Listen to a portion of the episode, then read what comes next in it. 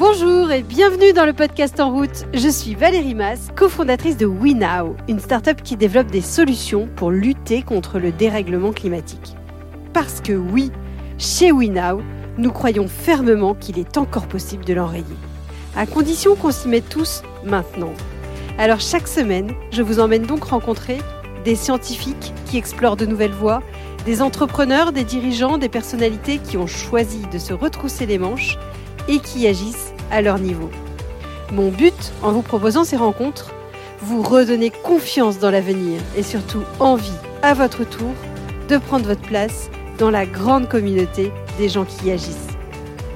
Aujourd'hui, je reçois Alice Vacher, entrepreneuse à impact et animatrice du podcast L'empreinte qui démocratise les sujets RSE. Avec Alice, nous avons parlé de greenwashing, de l'importance de faire parler les entreprises sur leurs stratégies et leurs actions RSE, de sobriété et d'engagement personnel.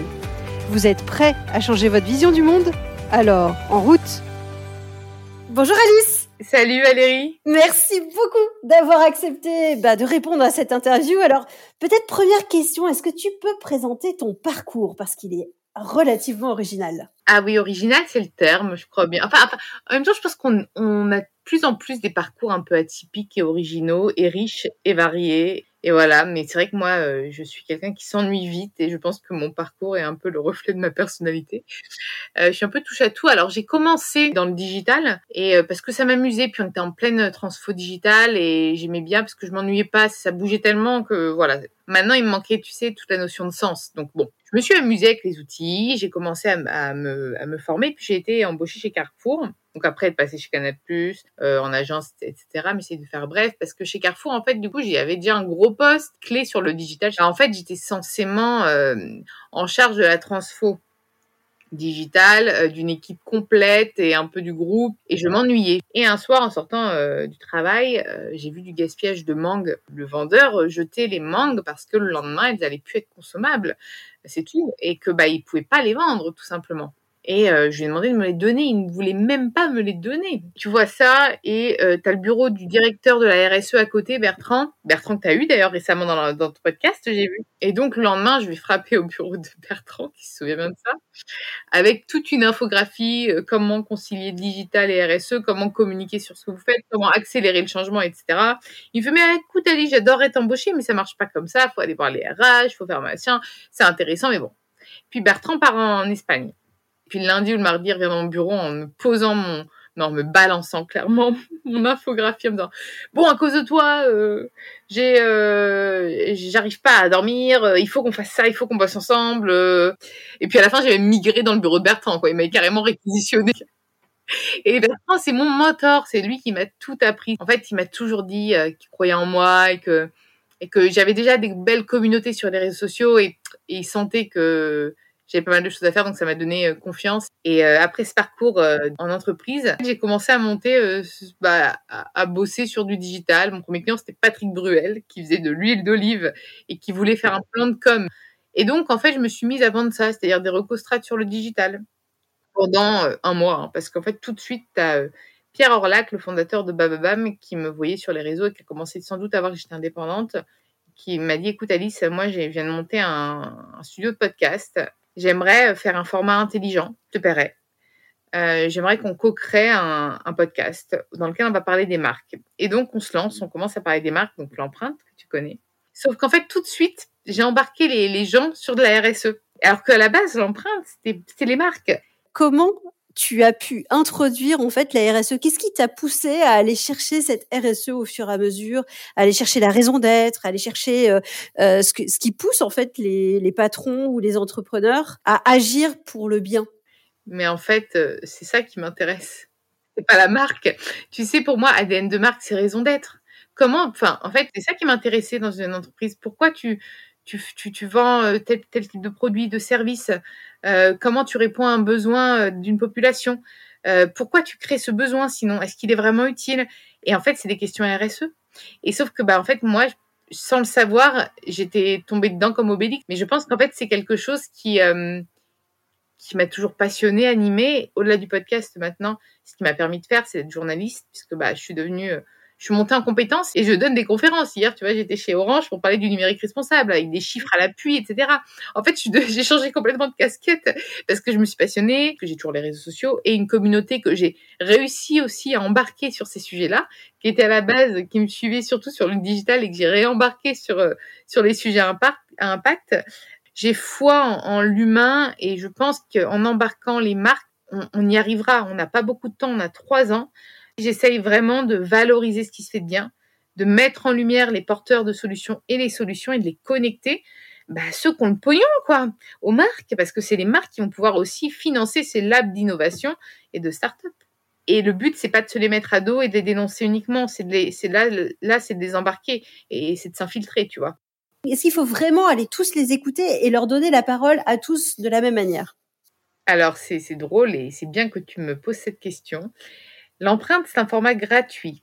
Les gens n'échangent pas avec moi en amont et se font cuisiner le jour J. On a lancé un hors-série qui est payant où là, je peux m'entretenir avec la personne, néanmoins, je reste à licence. Les marques qui, viennent et qui sont retenues, déjà, on retient une marque sur dix, faut quand même se le dire.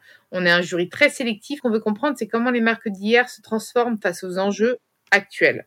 C'est pour ça qu'on a justement tous ces grands groupes.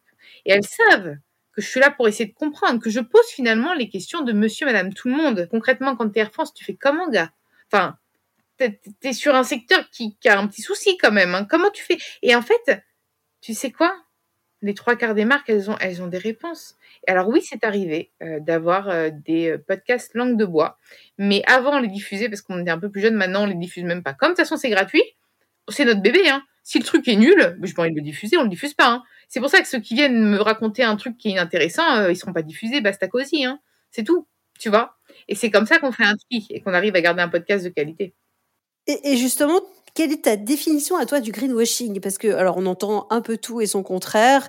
Euh, il y, a, des marques qu'on aime bien. Euh, dès qu'elles font un pas de côté, appeler tout en greenwashing, tout ce qu'elles font. Pour toi, c'est quoi le greenwashing? Le problème, c'est qu'il y a, en voulant trop bien faire, entre guillemets, bah, les marques font un peu n'importe quoi.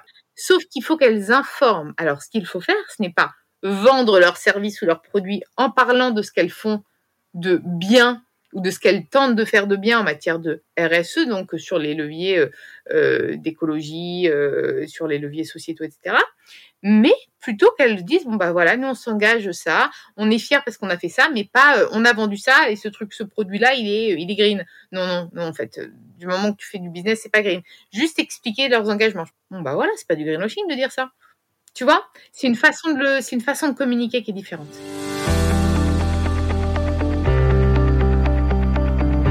Et, sur ces trois ans de podcast, qu'est-ce que tu as appris? Qu'est-ce que tu retiens? Tellement de trucs, tu sais.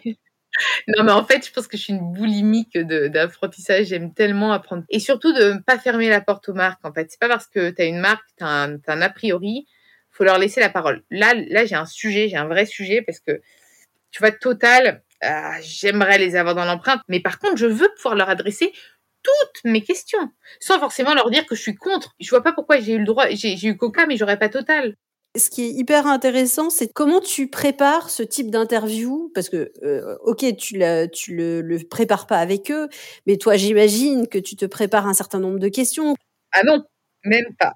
D'ailleurs, c'est drôle, mais en général, ça devient le plus intéressant quand j'ai plus de questions et qu'on qu'il nous reste du temps et que j'improvise. Parce qu'en fait, quand moi je prépare un épisode, je me plonge dans l'univers de la marque. C'est-à-dire que dans le secteur, je essaie de regarder, d'identifier les enjeux du secteur globalement comment la marque euh, ou l'entreprise euh, s'intègre dans ces enjeux, comment elle y répond. Et donc j'arrive comme ça. Et là, la personne est face à moi et on part et elle m'emmène où elle veut. Et c'est moi qui vais rebondir en fonction de là où elle m'emmène. Et c'est pour ça qu'un épisode sera jamais pareil.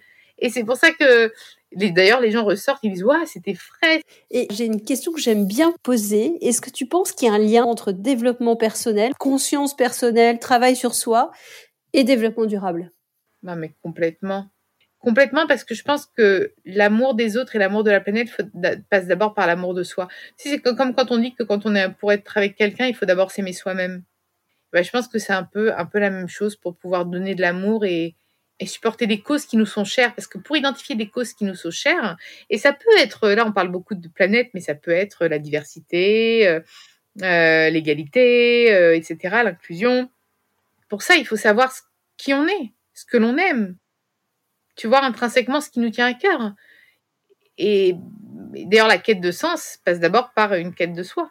Et comment on fait bouger justement les, les, consciences en, restant soft? Parce que il y, a beaucoup de gens qui disent il faut faire peur, il faut faire peur sur le changement climatique, etc. Non, faut donner envie. Au contraire. Donc oui, il faut alerter, mais il faut donner des solutions. Il faut montrer ce qui se fait de bien. Il faut encourager. Il faut rendre ça sexy en fait et tendance. Il faut se dire mais c'est cool d'être écolo, c'est cool d'aimer la planète, c'est cool d'aimer les hommes.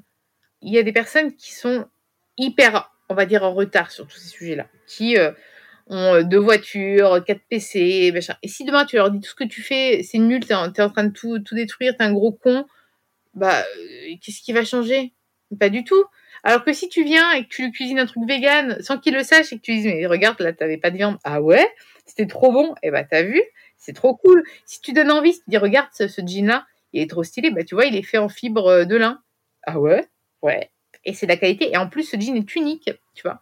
Mais en fait, sensibiliser par, euh, tu sais là, mais c'est comme dans une équipe. Le management par la peur, t'y crois? Moi, j'y crois pas. Le management bienveillant, t'y crois? Moi, carrément plus. Écoute, on va bientôt clore le, podcast. J'ai coutume de poser quelques questions hyper rapides à mes invités à la fin de ce podcast en général. Et la première question que j'avais envie de te poser, c'est si tu avais une baguette magique, qu'est-ce que tu ferais? Ben, J'inventerais la téléportation décarbonée. Comme ça, ça éviterait d'émettre trop de, de, CO2. Bah, et puis parce que surtout, j'adorerais me téléporter aussi. Ça doit être tellement cool de me dire, allez, vas-y, je vais là, je vais chez moi, je vais me mettre euh, dans mes... Je vais ramasser mes olives, je vais aller manger un peu de burrata et je reviens, tu vois. Mais pas. Mais sans détruire la planète, tu vois.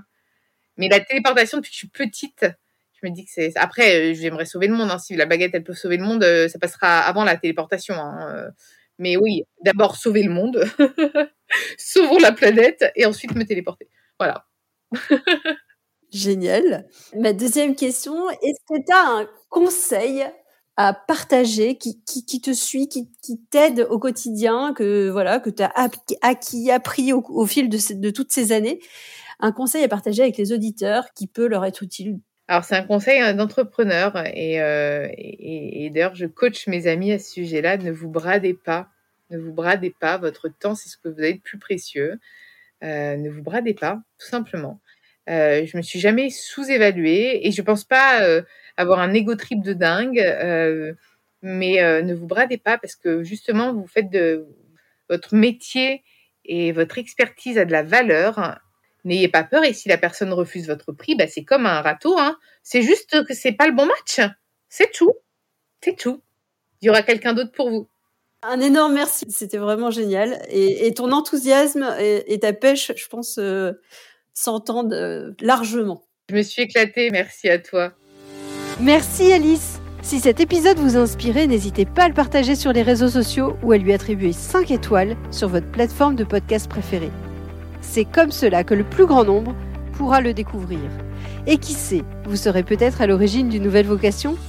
Vous pouvez également retrouver tous les autres épisodes sur notre site web www.wenow.com.